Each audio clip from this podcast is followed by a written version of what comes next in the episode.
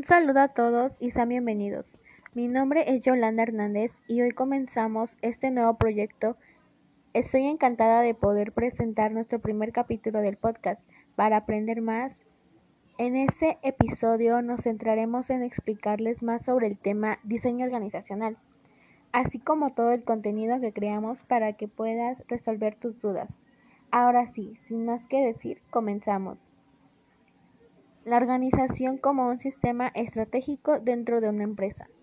Nuestro primer tema que abordaremos es la organización como sistema estratégico dentro de la organización. Como bien sabemos, las empresas deben generar ideas que les facilite una buena coordinación de actividades y algunos de los actos de los integrantes, pues esto nos ayudará a llegar a nuestros objetivos. Bueno, para ello nuestra organización deberá tener metas en común y una buena estructura organizacional para que tenga fines claros a los cuales los trabajadores deben unirse para alcanzar los objetivos y como en todo buena organización debe ser extremadamente flexible y esto se consigue a través de una buena coordinación y comunicación entre todos los elementos de la empresa ya que al tener siempre una guía estructurada nos facilita el manipular y saber cómo enfrentar las situaciones y en este caso alcanzar nuestros objetivos. Espero que hasta aquí les estés quedando un poquito más claro esos conceptos parafraseados porque por lo general buscamos siempre definiciones y nos volvemos a quedar más confundidos. Ya ahora traté de hablar un poco más en general. Siguiendo con nuestro podcast. Nos adentraremos a este exquisito mundo del diseño organizacional. Para ello quiero darles un aire del concepto que quede un poco más claro. ¿Qué es el diseño organizacional? Pero más que leer su definición, quiero darles mi propia definición obtenidos ya de varios aportados. Más que otra cosa, el diseño organizacional es una herramienta de la cual los gerentes o bien los administradores pueden tomar excelentes decisiones para el beneficio de su empresa. En este, los miembros de dicha empresa deben poner en práctica todos los reglamentos en el diseño, siendo así desde el identificar paso a paso todos los aspectos de diversos procedimientos, sistemas o estructuras con la finalidad de alinearlos para que se adapten a la realidad y a los objetivos del negocio actual. De esta forma se podrán desarrollar planes e implementar nuestros retos. Este proceso puede llegar a mejorar la parte técnica y humana del negocio. La mayoría de los autores se asemejan en sus definiciones y no nos dan la definición más como el identificar, seleccionar o crear actividades para cumplir y tratar de llegar a los objetivos de la empresa. Espero que hasta aquí rescatemos puntos importantes y te sugiero hacer anotaciones claves para que revises más tarde tus apuntes y sea más fácil el poder darle un repaso. Avanzando con nuestro podcast, ahora hablaremos sobre modelos mecánicos y orgánicos del diseño organizacional. El funcionamiento de las organizaciones se puede explicar a partir de los modelos básicos, los ya antes mencionados, son dos maneras opuestas de entender las estructuras de la organización. En ambiente más estable se ha observado que la organización con estructura mecánica se adapta mejor.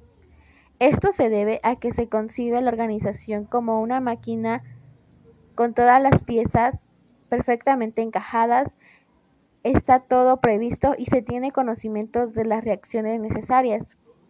No se considera a las personas como tales, sino como piezas de la organización. Se trata de una organización formal basada en autoridad y control de actividades. Por eso, para lograr un buen modelo de diseño organizacional, es conveniente hacer una combinación entre el mecánico y orgánico.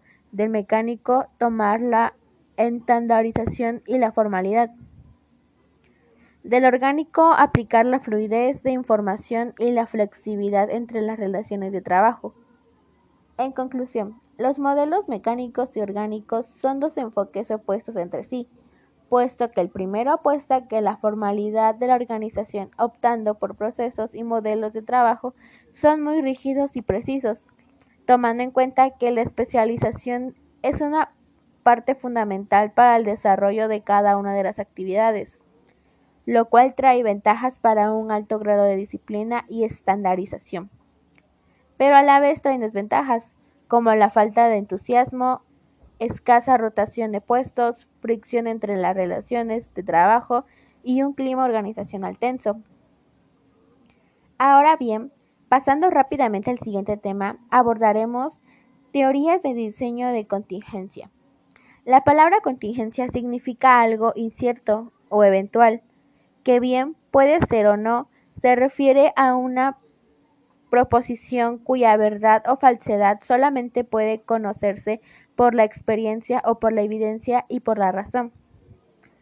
Ahora bien, si hablamos de las teorías de contingencia, son teorías centradas en el estudio de las variables externas de la organización, entre las cuales se puede mencionar la tecnología, la macroeconomía de la ciencia, entre otras. Esto con la finalidad de conocer cómo se encuentra el ambiente fuera de la empresa en relación con cada una de las variables anteriormente mencionadas pues el cambio de cualquier de ellas de alguna forma le afecta al diseño de la organización. Por ejemplo, el avance tecnológico ha influenciado de manera significativa para la experiencia de los sistemas de organización virtual y por redes. Por ello, se debe tomar en cuenta esas teorías para poder evaluar el cambio de cada una de esas variables y hacer adaptaciones necesarias para la estructura de organización para seguir con los objetivos.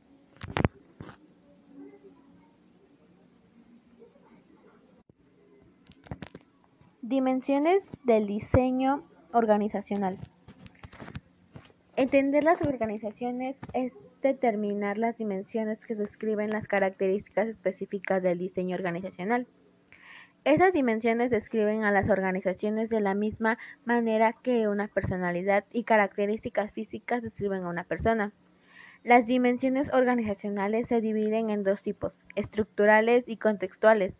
Las dimensiones estructurales describen las características internas de una organización. Ellas establecen las bases para medir y comparar a las organizaciones. Y las dimensiones contextuales caracterizan a toda la organización incluyendo el tamaño, la tecnología, el ambiente externo y los objetivos.